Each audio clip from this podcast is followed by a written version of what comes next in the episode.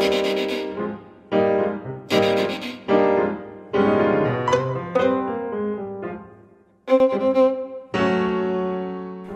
Hola y bienvenidos a todos a esta edición especial de conocimientos musicales, podríamos decir. Ya veis que yo estoy aquí solo, no está David conmigo y que tengo el pelo más corto de lo habitual, pero bueno, es que las oportunidades surgen cuando surgen y no debemos decir nunca que no a este tipo de cosas. Y es que la ocasión lo merece. Hoy tenemos con nosotros a uno de los chelistas más importantes del mundo que ha decidido venir a que le hagamos una pequeña entrevista. Se trata de el alemán Claudio Borquez en Alemania, pero con raíces peruanas y uruguayas, de ahí que hable castellano, por supuesto.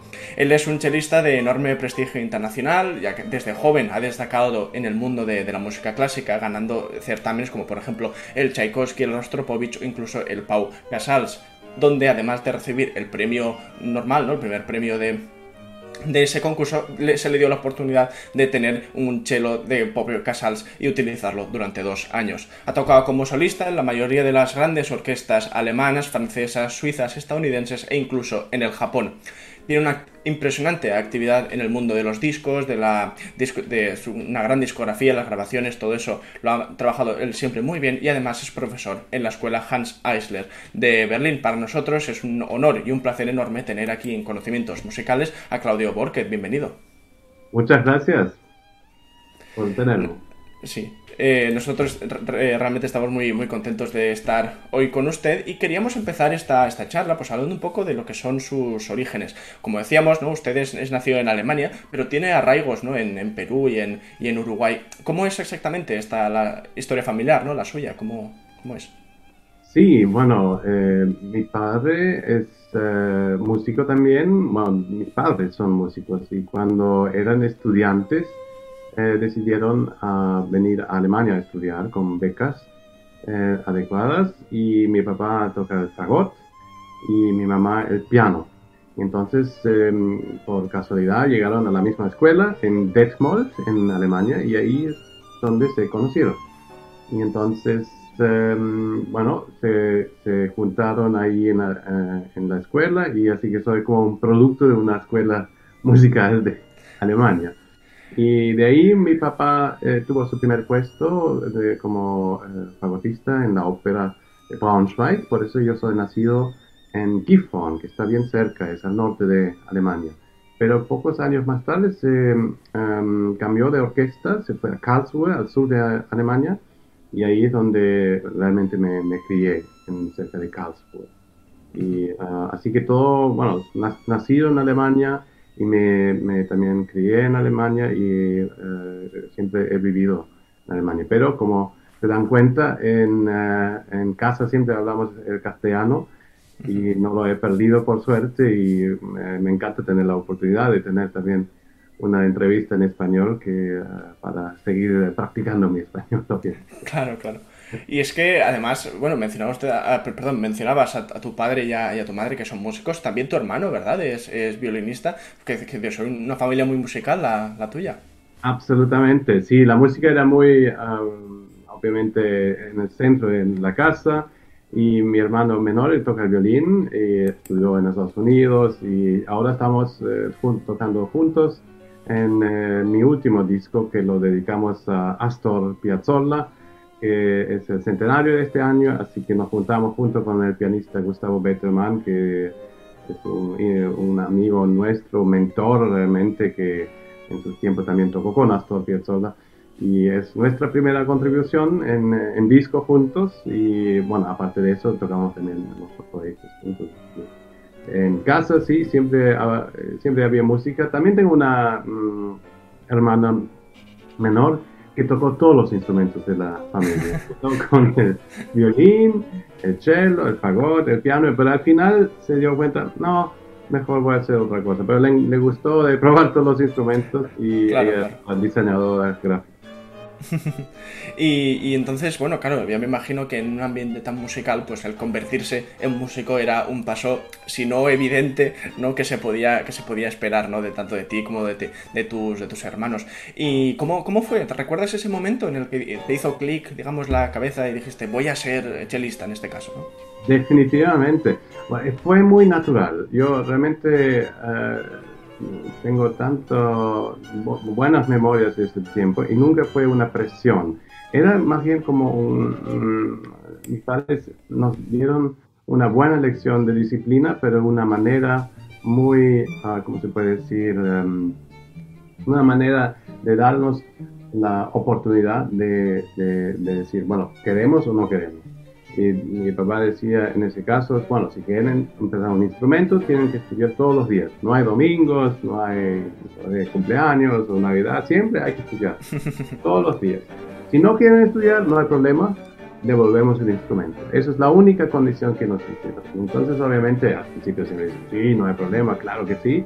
Pero después de cuatro semanas o lo que sea, uno vuelve de la escuela y quiere jugar al fútbol con los amigos y, y digo, ahora sí, mi papá dice, no, pero primero tienes que hacer tu media horita en esos tiempos y entonces puedes ir. Y, recuerdo el momento clave donde yo no quise estudiar porque quise ir con mis amigos, ¿no? Y no quería, estaba impaciente de, esperar. Y, me dijeron, no, y primero el estudio, después puedes ir. Y, eh, estaba enfadado y dijo, bueno, entonces devuelvan el chelo y me voy a jugar al fútbol.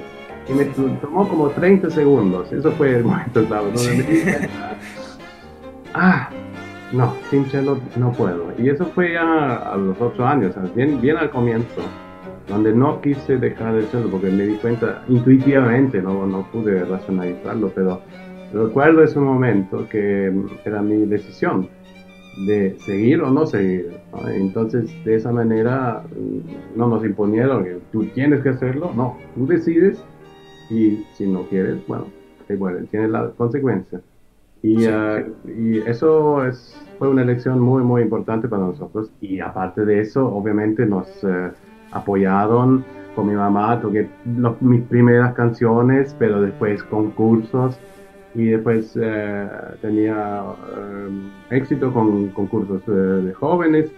Y eso, claro, la preparación era ideal también, tener una pianista profesional de un nivel fantástico tocar mis primeras sonatas de Boccherini, de Beethoven, lo que sea, ¿no? Todo.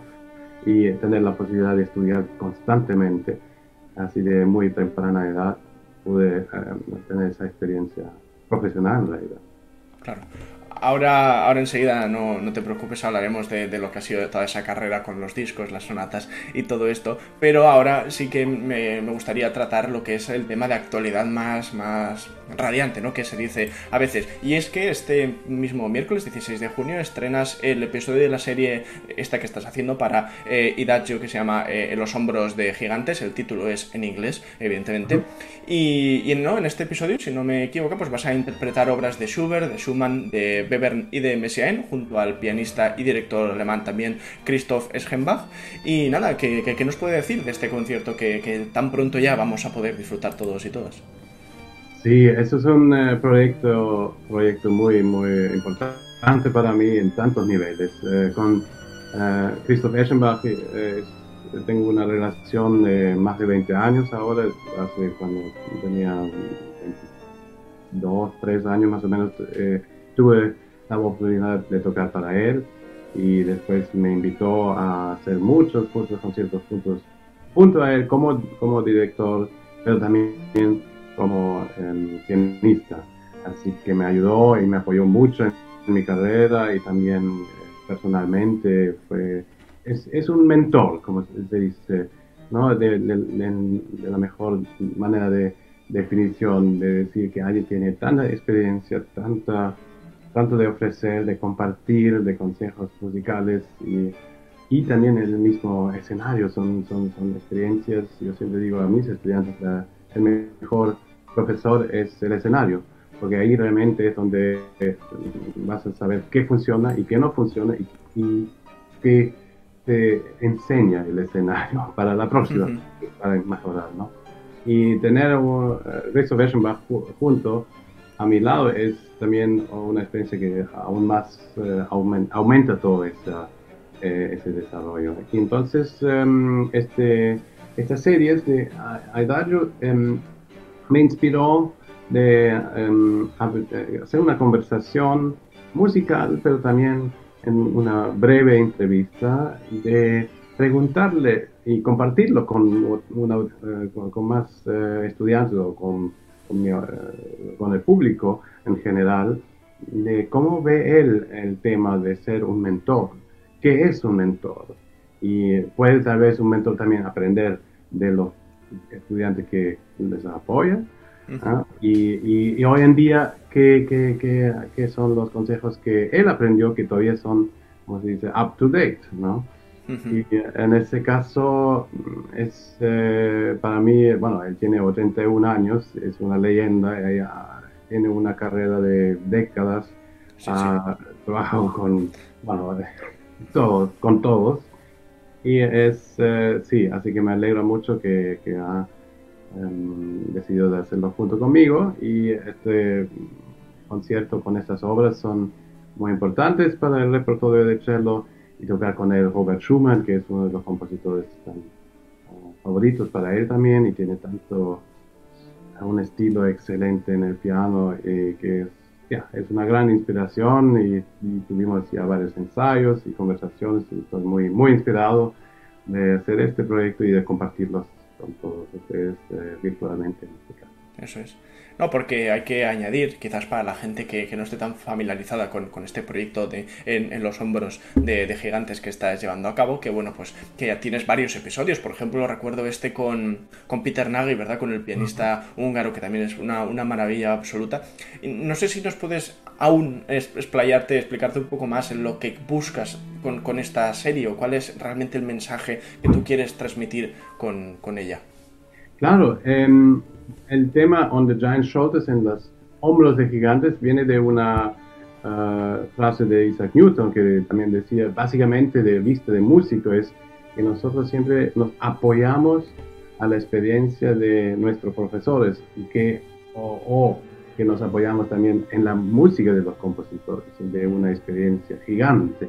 Así que nosotros eh, es una vista de que nos tenemos que tratar de llegar a los hombros para tener el eh, ver, ver más lejos y, o de aprender de ver tan lejos. Entonces eso es algo que hay una tradición bastante larga en el proyecto con Peter Natch, fue eh, la relación de Robert Schumann y Johannes Brahms, que también Robert Schumann fue el primero que realmente descubrió a Johannes Brahms y, los, y en el diario de eh, aquellos tiempos escribió ese eh, artículo tan importante donde en esos tiempos yo, nadie sabía de Johannes Brahms, pero Robert Schumann ya lo había visto y lo ha ayudado durante su carrera. Así que otra, otra relación de, un mentor ahí. Eh, y eso fue eh, la idea. Y, en mi primer episodio, que todavía se puede ver en YouTube, ah, fue dedicado a em,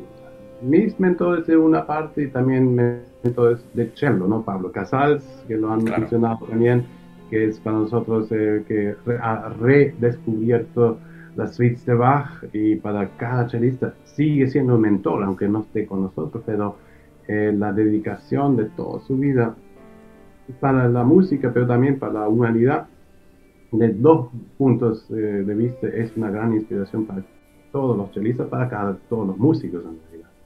Eh, toqué una obra de Penderecki, que, para mí eso, y fue un mentor que falleció hace un año, em, que uh, tuve, la, eh, el honor de tocar con él y también de estrenar piezas de él y a conocerlo de cerca, también de ver cómo un compositor vive la música y para nosotros los intérpretes de aprender a relacionarse, que también el intérprete crea la música cada momento, ¿no? Eso es lo fascinante de la música, ¿no? No, se puede tocar, se, se puede escuchar, nosotros lo tenemos que poner a darle vida.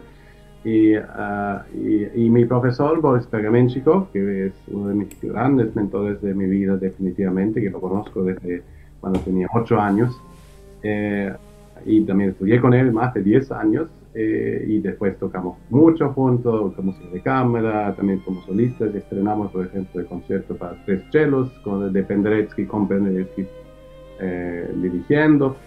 Eh, tengo muchas memorias con él y, esta suite que yo toqué ahí fue dedicada para Boris Pergamenchik, así que lo incluí ahí también. Y uh, sí, y con estas series lo pienso que hoy en día hay tantas um, impresiones uh, y tanto uh, que, que, quería, um, ¿cómo se dice?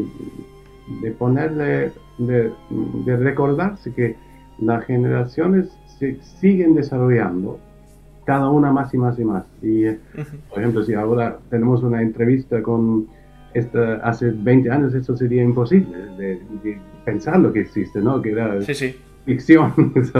no es normal, ¿no? Y, uh, por eso siempre necesitamos eh, también de mirar para atrás, de aprender de los que tienen experiencia. Hoy en día somos nosotros y damos la experiencia a la próxima generación. Y esa relación me parece que es muy importante de revisitarla y de, de mirar los diferentes ejemplos, en mi caso, obviamente, lo estoy eh, observando desde el punto de vista de música. Pues sí, pues con esto yo creo que es una buena presentación y un buen, eh, decirlo, ¿no? crear mucha la expectación necesaria para que este, este mismo miércoles, el día 16, pues podré, podéis disfrutar de, este nuevo episodio de la serie de, Claudio Borquez en la plataforma de streaming musical eh, Idagio. Has hablado antes de, Pau Casals, por supuestísimo, uno de los grandes especialistas de la historia, y es que hay una cosa que yo de verdad tengo mucho, mucho interés en preguntarte, porque, claro, decíamos cuando estaba presentándote que, que Jolín, que has podido utilizar uno de sus instrumentos, el, uno de sus propios chelos, durante dos años como premio a, a, ganar uno de, los festivales que llevan su nombre. Te quiero preguntar por esa experiencia, ¿cómo, cómo es utilizar un, instrumento de Jolín que ha estado en esas manos prodigiosas casi ¿no? de, de la historia de la música? Absolutamente, sí. Uh, uf, es, realmente recuerdo el momento cuando me, lo dieron en la mano y encima me lo dio Martita Casals. entonces eh, la visité en Nueva York después del concurso y, eh, entonces eh, abrió el, el, case y, me dio el cello en la mano. y me quedé realmente completamente hipnotizado. Y, y realmente las primeras, las primeras cuatro semanas no pude estudiar. Definitivamente no estudié una nota porque estaba solamente tratando de escuchar eh, las notas, porque era el, es el cello Mateo Goffrila que él usó para las grabaciones de la suite de Bach, por ejemplo. ¿ya? Un, ese instrumento en las manos y también lo, eh, eh, reconocía el carácter del sonido inmediatamente. Y también recuerdo en las biografías que uno lee que que él buscaba un instrumento que no era un, por ejemplo, un Stradivarius también, que él hubiera podido tocar cualquier instrumento, pero Stradivarius no le, no le convence, convence, convence porque decía, es tan bello no, que siempre es bello, él necesita algo que tiene que trabajar para encontrar diferentes caracteres. Y ese cello eh, particularmente, porque conozco otros Gofilas, es un instrumento que ah, tiene, es, no es fácil de tocar realmente. Tiene una cuerda La que es bien, bien fuerte, una re, una dulzura increíble. Así, entonces, si uno quiere hacer una frase entre dos cuerdas, tiene constantemente compensar o trabajar activamente. No, no viene así por sí solo, por ejemplo. Y, uh, pero a la misma vez, el carácter bellísimo, ¿no? Entonces, después de cuatro semanas, eh, por ser tuve ese tiempo, dije, ok, ahora tengo realmente que trabajarlo. y me acostumbré de buscar y como ya eh, dije que tenía que aprender, me, me, realidad el cello me enseñó varias técnicas para el arco sobre todo, para, para buscar ese mm, balance de cuerdas a veces, a veces usé esas diferencias que le queda bien, depende del repertorio y esos dos años realmente fueron eh, increíbles porque eh, constantemente estaba mm, trabajando en, en este, cómo manejar este instrumento. Y también reaccionaba a clima bastante fuerte también. Así un día sonaba así, el otro día sonaba completamente diferente. Y así que tenía, siempre me tenía uh, entretenido como, como y, y, así fue una experiencia muy, uh, ya, un honor increíble y, y, Y ahora, bueno, yo tengo la suerte de tener un cello bellísimo también de una fundación, eh, que es más fácil de tocar y que ya lo tocaba antes y lo sigo tocando ahora. Pero esa experiencia realmente me dio como más técnicas y cuando volví a, lo, mi cello de ahora, eh, pude buscar, ah, mira, ahora puedo buscar este color y descubrir otros colores que eh, fue realmente fantástico y No, desde luego ya, ya, ya, me lo imagino, debió ser algo eh, increíble como, como estabas contando. Eh, también tengo curiosidad, ¿no? Porque, Jolín, alguien como, como tú que ha estado tantísimas veces delante de la orquesta, tocado como solista en tres o cuatro continentes diferentes y, y tal, pues ya no sé si uno se llega a acostumbrar a, esa sensación de tocar como solista, de, que todas las miradas estén puestas en ti. ¿Cómo, cómo lo vives eso aún a, día de hoy? Mm. No, eh, bueno, siempre yo desde temprana edad siempre aprendí, tienes que tocar todos los conciertos como si fuera tu último o tienes que realmente dar todo para eso, realmente. Y es una cosa que yo sigo teniendo conmigo y, también se han añadido varias otras informaciones. Por ejemplo, si yo pienso cómo han sufrido los compositores como un Beethoven, escribiendo, componiendo y después corrigiéndolo de nuevo, después destruyéndole tantas obras que Brahms ha tirado al fuego porque no tenía el nivel que se puso él mismo. Ahora, yo como intérprete, me meto a tocar las obras magistrales de estos compositores que han sudado tanto, eh, nunca termino de, estar preparado suficiente. Para siempre es work in progress. Así que cada vez que yo toco con orquesta o con música de cámara o cualquier concierto, es otro mm, stepping stone, por decir, como dice, eh, eh, punto para seguir desarrollando. Así que para mí cada, cada concierto es, eh, estoy siempre contento de tener otra oportunidad de visitar estas obras. Y obviamente hay, hay algunas rutinas que ya uno se acostumbra, como prepararse para sentirse eh, en forma, para estar descansado y también bien estudiado para, tener un nivel eh, para presentar la obra, pero eso es para empezar cuando uno está en, la, en el escenario, ese es el momento de la magia. Y es, es, un privilegio tener esta profesión porque cada vez hay diferentes acústicas, la atmósfera del público siempre es importante, obviamente. Uh, pero aún así, ahora que estamos haciendo un streaming, eh, también la situación en un estudio es muy uh, interesante, ¿no? Eh, pues, de este lado, si, si, leo las biografías de Glenn Gould, completamente estoy fascinado también de esa situación. ¿no? Eh, es fascinante de encerrarse y eh, realmente completamente estar aislado, confrontando a esta música.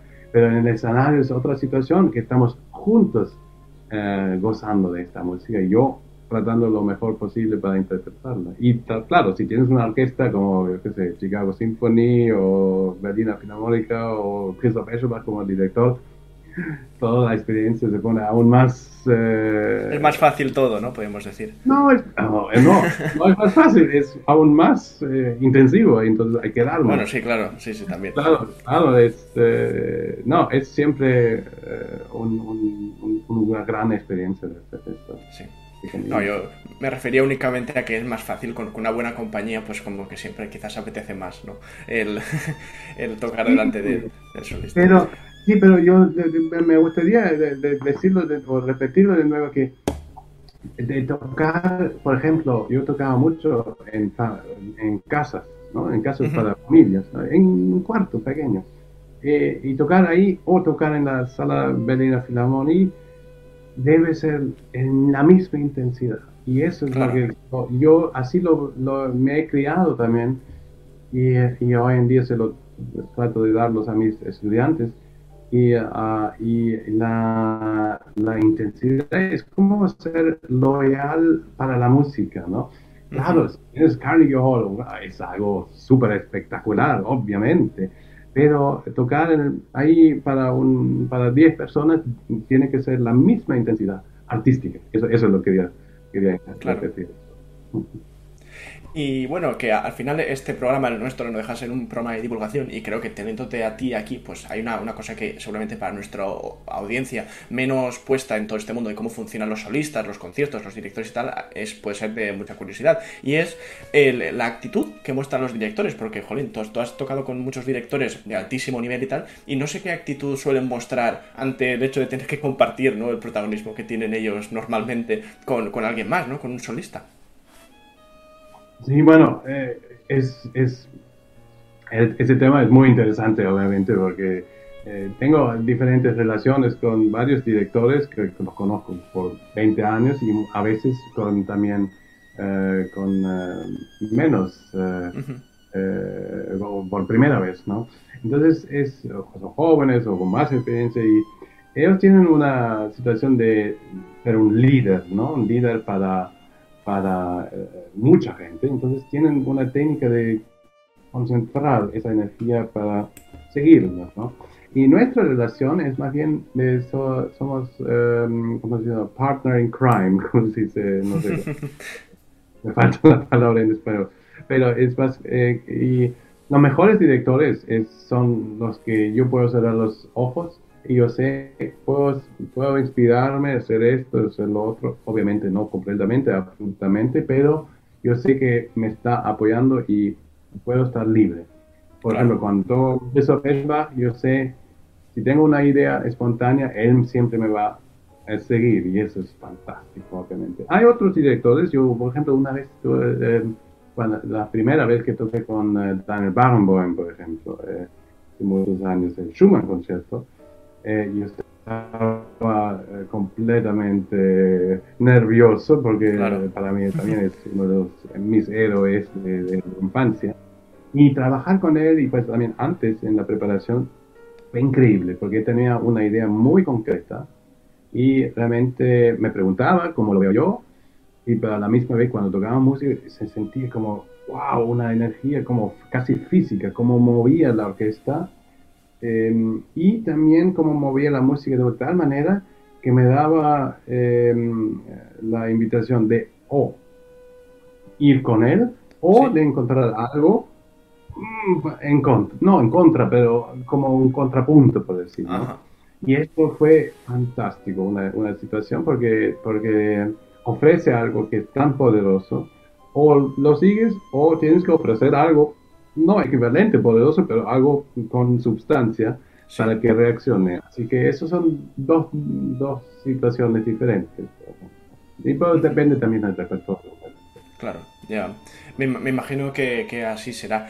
Eh, también tengo interés en saber eh, tu opinión sobre este tema y es si crees que vivimos en un momento, bueno, no, diré dorado, pero un buen momento para, lo que es la música clásica eh, latinoamericana. No sé, podemos pensar pues, en ti mismo, en Dudamel, en Orozco Estrada, como grandes nombres ahora mismo dentro de, pues, de lo que es la representantes de Latinoamérica en la música clásica, digamos, estándar, si, si no, no se malinterpreta.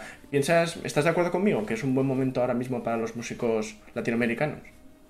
Definitivamente, Alondra, eh, ¿cómo se llama? Eh, directora mexicana también. Sí, ah, sí. Alondra, Alondra de la Parra. De la Parra, sí, exacto. Eh, me parece que es oh, definitivamente un momento excelente y me alegra mucho eh, porque hay tanto talento en Sudamérica. Cada vez y eh, tienen una intuición musical natural, obviamente conocemos la música latinoamericana, bueno, diferente, ¿no? De, del tango hasta la salsa, de tantas diferencias, pero todos saben bailar, todos tienen un, movimiento muy natural que para aprender el instrumento es una buena base, ¿no? Eh, porque de tener una flexibilidad natural, así que no me, no me sorprendió cuando salieron todos los talentos del sistema en Venezuela o o, músicos de México, por todos lados donde voy, los veo. Y ahora, por suerte, con ayuda de, de, los diferentes eh, políticos para ayudar a esa educación, finalmente salen los, los frutos de ese trabajo. Así que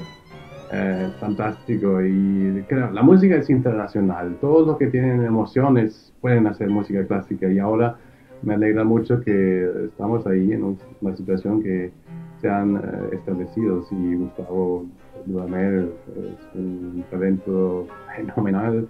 Daniel Barenboim es argentino, así que ya, obviamente hay, había, o Marta Argerich, que, recién cumplió los 80 ahora, ¿no? Eh, hay, siempre había algunos pocos, pero ahora están saliendo más y me, alegra que también es una reacción de que se, está aceptando en los eh, países que es importante o le dan valor a la música clásica. Así que es eh, definitivamente un momento dorado para la música latina. Sí. Hablabas antes de, este disco que has sacado ahora conmemorando el 100 aniversario de, de Piazzolla, ¿no? Con, tu hermano y con, con, este pianista. No sé si es un grupo que mm, lo habéis llamado, eh, a ver si que lo tenía aquí apuntado, el Patagonia Express Trio, ¿verdad? Eh, es un grupo que va a seguir, porque yo he escuchado el disco, el de, el de Piazzolla, y la verdad es que me ha gustado bastante. Curiosidad genuina en saber si va a seguir el grupo porque suena muy bien. Gracias, gracias. Sí, es eh, que tenemos planes de seguir el viaje del Patagonia Express, no es un tren tan eh, legendario y hay ah, y, claro, obviamente mm, este, este, trabajo fue dedicado a Piazzolla por el centenario y con Gustavo, pero eh, tenemos muchas ideas, muchos proyectos también para el futuro. Ojalá que la situación nos va a dejar a seguir eh, buscar estos proyectos, porque este año teníamos planeados muchos conciertos y muchas giras que ahora están obviamente eh, todavía eh, tratando de encontrar fechas para el otro año, vamos a ver. Pero a la misma vez también estamos buscando, um, ¿cómo se puede decir?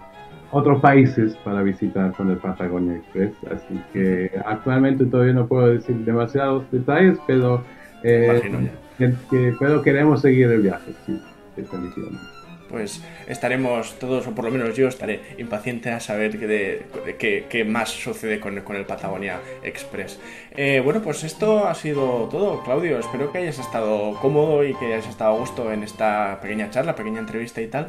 Y, nada, tenemos costumbre para cerrar normalmente nuestras secciones. Esto no es exactamente una sección al uso porque nos ha pillado un poco desprevenido la, entrevista y tal, y ya veremos, pues cuando, cuando la publicamos seguramente eh, el domingo ya se estará viendo. Pero bueno, en cualquier caso, tenemos el costumbre de, o la costumbre mejor dicho, de terminar eh, nuestros programas con una obra musical y claro, cuando tenemos un invitado y más de, tu calibre, pues nos gusta que sea él o ella quien lo elija. Entonces eso, si tienes alguna sugerencia para nosotros para escuchar ahora mismo.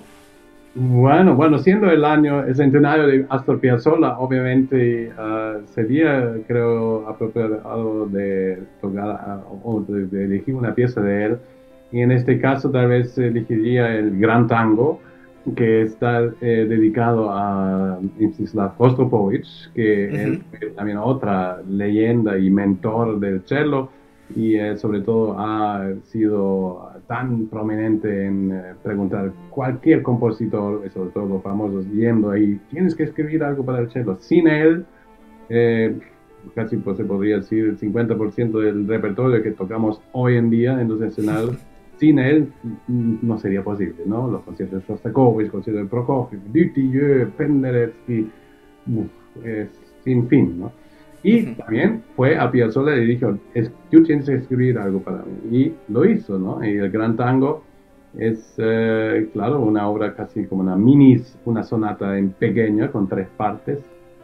Y, uh, y fue un gran placer tocarlo con Gustavo eh, desde la primera vez fue, desde el primer ensayo estuvimos, yo estuve como, wow, no sé, qué, dime qué puedo hacer, eh, porque lo que tú haces es fantástico.